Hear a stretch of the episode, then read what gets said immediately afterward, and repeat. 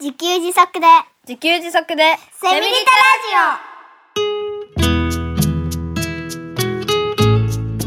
この番組はパーマカルチャー研究所の三栗祐樹が自給自足で幸せなセミリタイヤ生活を送る知恵をお届けします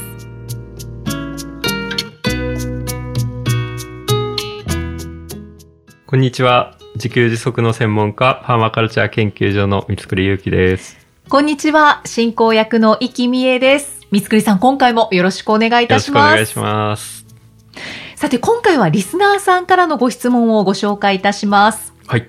谷さん40代女性の方からいただきましたありがとうございますありがとうございます。第7回自給自足を始めてからの3ヶ月の放送を聞いて、まるで Y さんから土地とプレハブというお題を授けられて、その課題に三つくりさんが挑戦しているみたいだなと思いました。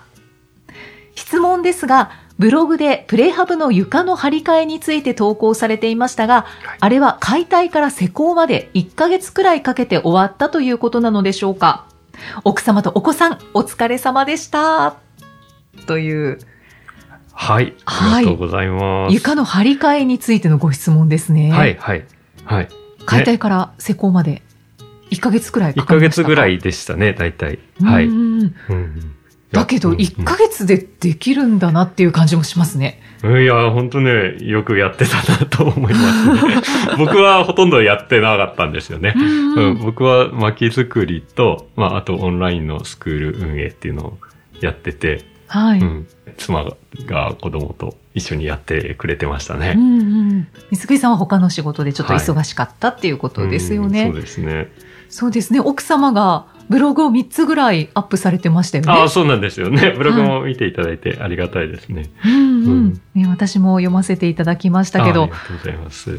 まずうん、自分たちで床の張り替えをするんだなって いう驚きです。本当ですよね。はい。ね、あの、谷さんのメッセージで、Y さんから、お Y さんってあの、うちの大家さん、はうんい。土地を持ってる大家さんですけど、ね、Y さんがこのプレハブに住んでいいよって言ってくださった、そのプレハブに僕ら住んでいて、うんはいまあそれをね、プレハブというお題を授けられて僕たちが挑戦してるって表現してくださっているんですけど、あの、ね、この課題というかお題は、まだ続いてまして、うんうんううんん、あの、今、今っていうか、その、床張りをしたんですけど、なんで床張りしたかっていう話なんですけど、そうですよね。はい、はい。これはね、あの、水染みがあったんですよね。はい。うんうんで、これどういうものかというと、えっとね、とりあえずね、その、プレハブっていうのは、ただの箱なんですよね。 はい。で、そこにいろいろ、あの、お風呂場を作り、仕切りをしてね、壁を仕切って、お風呂場を作って、で、洗濯機を置いてっていうようなことをやってました。はい。で、えっとね、お風呂場からね、洗い場か、洗い場。まあ、お風呂、浴槽があって、体洗うところがあるんですけど、はい体洗うところは、レンガみたいなものを敷き詰めて、うん、で、それだけだと間が空くので、モルタルっていうのか、セメントっていうのか、ちょっとどっちかよくわかんないですけど、そういうもので間を塞いでたんですよね。はい、はい。うんなんですけど、全然隙間ないように見えるんですけど、ちょっとずつちょっとずつね、やっぱそう、そこを染みてきちゃうんですよね。うんで、その染みが、ちょっとずつ、その部屋の方にまで、あの、浸透してきたり、あとですね、あの、前にもちょっとお話ししたんですけど、全自動洗濯機を使ってたんですけど、はいあの、途中で凍結したんですよね。おーうんで、凍結したのをきっかけに、はい。洗濯機が自動じゃなくなったんですよね。ええで、しょうがないから手でね、水を入れて、はい。で、水溜まるの時間かかるんで、出しっぱなしにしておくと、で、ちょっと別なことやろうかなって言うと、溢れてるみたいあな。ー 水が溢れてる。まあ、よくありがちな。ありがちなそれをね、結構やってたので、はい。あの、まあ、そんな感じで、ちょっとずつね、床の水が染みていたという問題があって、で、それをどうにかしたいとうんうんいうことで、うんと、妻が床の張り替えをしようと、もうつけいに決決意意をしたっていう感じですね。はい。うん。妻はなんかね、そこ敏感、敏感っていうか、まあ僕が鈍感なのかもしれないんですけど、 あの、ななんかね、ずっと床張りしてほしいみたいなことを僕は言われてたんですけど、うんうんううんん。まあ僕は薪あるからっていうのと、あとね、床張りってものすごい難しいのは、床の上には物が置いてあるんですよね。はい。机とか、そうですあのね。棚とかうん、大量の物が置いてあるから、あの、やってもいいけど、この物がない状態にしなきゃ床張り替えできないよねって。だからうんうんあの、物を一時的に保管しておく小屋を作んなきゃダメなんじゃないのって僕はずっと言ってて。あ だけあ。小ど、屋を作んないといけないぐらい物が置かれてたんですね。あまあ、それなりんに、うん 物は少ない方ではあるんですけど、やっぱり、どっか一時的に避難させておかなきゃいけないので。はい、はい。はい。だから僕はなんかそう簡単にできないでしょうって、こうまず小屋作んなきゃって言ってたんですよね。はい。で、僕がそんなこと言ってるから、 妻は、いや、もういい、自分でやる、みたいな感じおーで。で、や、やり始めたっていうことですね。へえ。で、お子さんにも手伝ってもらって。はい、はい。そうですね。ううんん。だか。ら、妻と子供二人でやってましたね。うん。写真が結構ブログに載ってましたけど、はい、はい。ね、いや、すごいたくましいなと思い ながら楽しいですよね。見させていただきました。はい、はい。ね、まずね、床の上にね、畳が乗ってて、畳を剥がしたんですよね。うん、ううんん。。そしたらね、畳の一部が土になってたんですよね。すごいですよ ね。どういうことっていう感じですよね。うん、だから、まあ、畳って、いぐさって言うんでしたっけね。まあ、あそうですよよね要は草ですよね。うんうんだから、水とかにずっと触れていると、まあ、そこから分解されていくというか、うん、それで土になっていく。自然のものは自然に帰ったら土になるので、うんへー、一部が土になってたりしてましたね。そんな驚きもありながら、うん。ほんで、そう、畳を剥がしたら、今度、まあ、床が現れるんですけど、はい。この床板が現れるっていうのかな。ううんん、で、この床板を剥がすと、地面が現れるっ てね。で、そこまで、だから地面がなくなる。地面がなくなる。だから床板を剥がすと、その下が見えるんですよ。地面が見えるんですよね。だから家の本当にこう立つ場所がなくなるわけですよ そうねです。ね。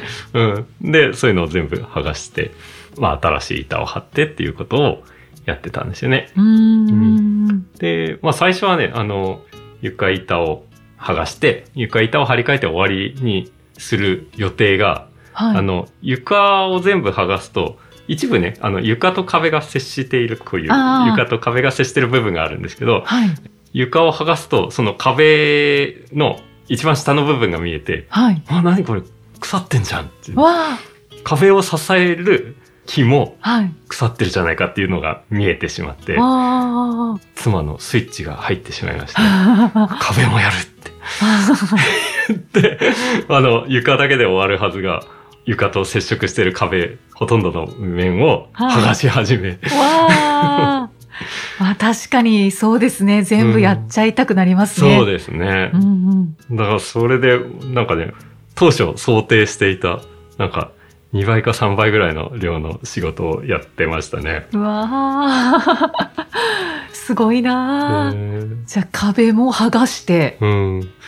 だから床板を剥がして取り替えて、壁も剥がして、また新しい壁をは張いっ。て、で、あ、あとね、断熱しなきゃいけないので、うんあの、床と、うん床の上にさらに断熱材を乗っけて、さらにまた板でサンドイッチするような状態になり、うんうんなるっていうか、そういう風に施工して、はい。うん。で、壁にも全面に断熱材を入れて、うんうんっていうようなことをやって、床と壁は終わったんですよね。ああうんこれってはい。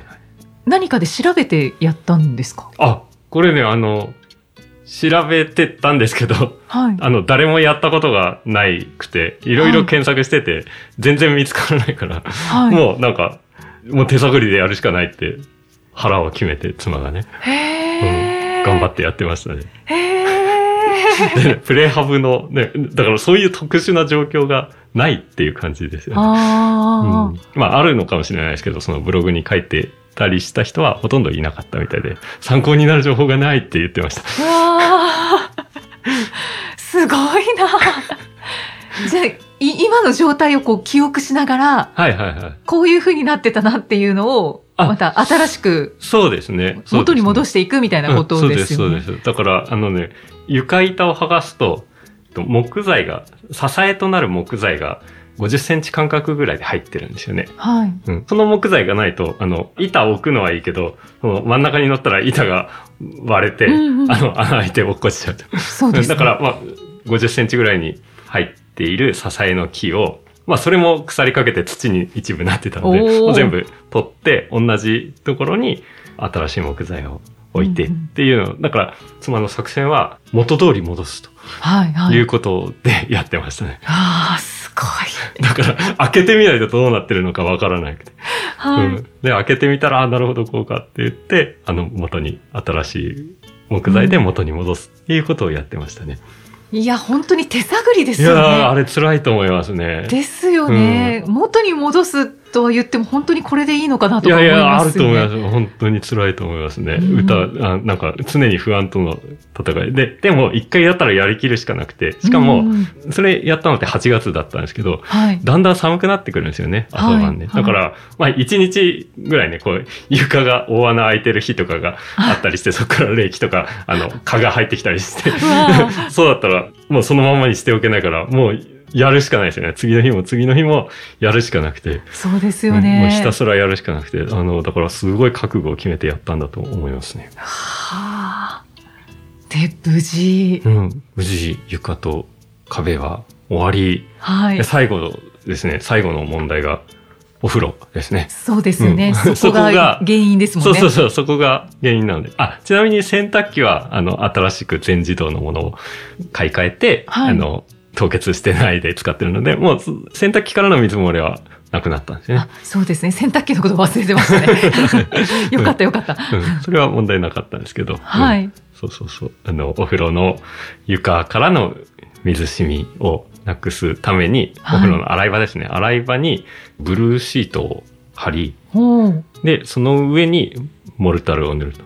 はい、うんはそいしたら、まあ、基本、ブルーシートは新しいのを買ったので、結構厚めのやつを買ったので、まあ、それ敷いてれば水が染みることはないで。うんうんでそこにモルタルを塗ったので、まあ、それで水染みは無事なくなりわーまして。 よかったよーなんですけど、もう一つだけ はい欲が出たというか、はいあの、換気扇をつけたいと。ああ確かにそこにはね、あの、お風呂場には窓があるんですけど、はい、真冬は開けられないんですよ。そうですよね、うん。だから、えっと、真冬はずっとお風呂の湿気がこもり続ける問題があったんですようんね。うんううんん。で、換気扇つけたいって言って、はい。換気扇をまたホームセンターに買いに行き、はい。とりあえず部品を買って、一応ね、説明書が書いてあるんですよね。はい。はい。あの、壁に穴を開けみたいな。 壁に、また壁に穴開けるんか って。もうすごい、本当にいいのか壁に穴開けちゃってみたいな 感本じで当。ですよね。うん。ね、でも、まあ自分家のプレハブだから、まあ、開ければ開けられるんですよ。うんうんうん。あの、これ以上ね、塞げなくなる不安を抱えつつ、開けるんですよね。はい。はい。そうですよね。元には戻せないよく。そうなんですよ。で、本当に換気扇ちゃんとつくのかみたいな疑いをありつつ、やるしかないので、はい。うん。もう本当ね、頑張っていましたね。わあ。で、最後、配線。配線は僕、あの、妻全然できないので、はい。 あの、そこだけようやく僕が登場 して。 登場して、はい、あの、配線をして、まあ、無事、スイッチを押すとですね、はい。なんと、換気扇が動いて、湿気を出すというね、超画期的なお風呂になったんですよね。素晴らしいそうか、紐を引いて動かす換気扇スタイルじゃないんですね。あ、あの、ボタンで。スイッチでうわうんスイッチで快適じゃないですかうんすごい、もう、こんないい家住んじゃっていいのかな、みた いなね。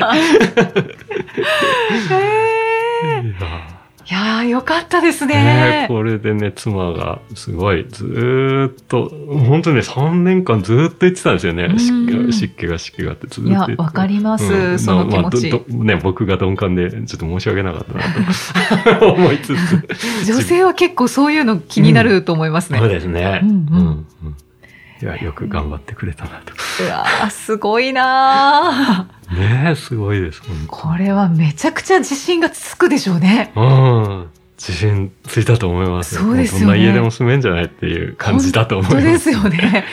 もう何でも自分で直せるわってうんういうん気になりますよね。なると思いますうね。んお子さんたちの様子はどうだったんでしょうかね。あーいや、すごい頑張ってくれましたねう。んうん。いやなんかね、薪ストーブが置いてあって、はい。すすっごい重いんですよね、はいで。僕でも動かせないぐらいなんですけど、はい。うん、簡単にはね、うん。なんかね、いろんな工夫して動かして、動かしてへー避けてましたね。へえ、うんかっこいいなぁあと、息子にはね、断熱材は息子にお願いしてやってもらったんですよね。 ああ、そうなんですね。だから、うんと、そこは息子が全部自分でやったので、すごい自信になったんじゃないかなとは思ってますね。うーんあそうですよねお子さんたちにとってもすごい経験になりますし、うん。本当に自信がつきますよね。うん、ついたんじゃないかなと思いますねう。んで、やっぱり自分の作った家に住む。うん。それまではね、あの、父さんが作った家に住んでるっていう意識はあったのかもしれないですけど、はい、あの、ね、今年の夏それを経験したから、自分が作ったっていう気持ちが結構あるんじゃないかなと思いますね。うーんあのブログを読ませていただいている時に、はい。息子さん将来大工さんになったりしてとか思いました、ね、どうですかね。この経験をもとに何か、うん何かを作る仕事に就いたりしちゃったりしてと か、うん、あれで思いながら喜びを感じればそうかもしれないですけど、はい、もう二度とやりたくないって思ってるかもしれないですけど、えーなんいや、わかかんないそでのす感ね。想は聞かなかったですかあ特に聞いてないですね。いあや、ーやったよっていうようなことは言ってましたけど、あうん、じゃあすごい喜んでましたけど。感じてらっしゃるんですね。うんうんうんね、その後、あの、断熱窓をね、つけてくれたりして、あ、壁を剥がすのに、あの、僕が作った DIY で僕が自作したはい。断熱二重窓があるんですけど、すごいそれ剥がして、それも外したので、それも息子がつけてくれたんですよね。へえ。ね、すごい難しいんですけど、あれ作るのって。ああ、そうなんですうねんあ。の、大きいから、ちょっとでもずれると、なんかね、斜めになっちゃうんですよ。わあ、平行にちゃんとつけなきゃいけないんですけど、1メーター80ぐらいあるので、ちょっと、大きいちょっとずらすと、すごい斜めになっちゃうんですよね。へえ。うん。なんかその辺もすごい、ちゃんとして作ってくれて、うんわあいや、よくやってくれたなと、す本ご当い感謝してます。すごいですね。素敵 です。みんなで作り上げてますね。あそうですうんうんね。うんねえ谷さんからのご質問であ、はい。すごくなんか大変だったと思いますけれど、えこう豊かなというか、えうんうんうん貴重な経験となるお話を聞くことができました。うん終わってみれば、もうなんか良かったなって思いますけど。そうですよね。まあ、やってる時はもうやるしかないっていう感じだと思います床けにど。覆わないで蚊が大量に入ってきますからね。 本当ですよ ね。大変なことも込みですね。はい、込みですね。うんうんうんいや、良かったです。うん家族に感謝です。谷さんご質問ありがとうござあいりまがとしうございた。ます。では最後にメッセージをご紹介いたします。今回も、カモンさんからいただいておりまあす。、今日も締めは鴨さんですね。そうです。はい、いつもありがとうございはまいす。なんか締めのラーメンみたいな、ね、締めのカモンさんですね。締めの鴨さん、ありがとうございます。ありがう。とうございます。えー第9回、冬の段に欠かせない薪作り。へーと幾度も感心しながら聞かせていただきました。薪作りは大変だとメルマガかどこかでおっしゃっていましたが、一連の工程の長さにびっくりしました。4ヶ月ほど薪作りのことが念頭にあって、やっと準備ができるとほっとされると。そうですよね。冬こそ天国、4ヶ月の長期休暇とおっしゃっていましたが、アリとキリギリスの童話を思い出しました。三つくりさんご家族が夏場にしっかり働かれるから、ご褒美として冬が天国になるわけですよね。東南アジアを旅行した時やマレーシアに住んでいた時のことを思い出したのですが、気候が温暖で、何もしなくともトロピカルフルーツが勝手に木になってくれる。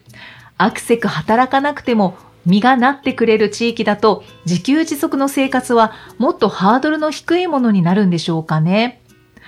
タイにいらっしゃった時は薪作りこそないけれど熱帯モンスーン気候ならではの大変さはここにある。なんていうことはありましたかという最後にご質問ですあ、ね。はい。はい。ありがとうございます。 はい。うん、いや、タイね、あの、タイに行ってそれ感じましたね。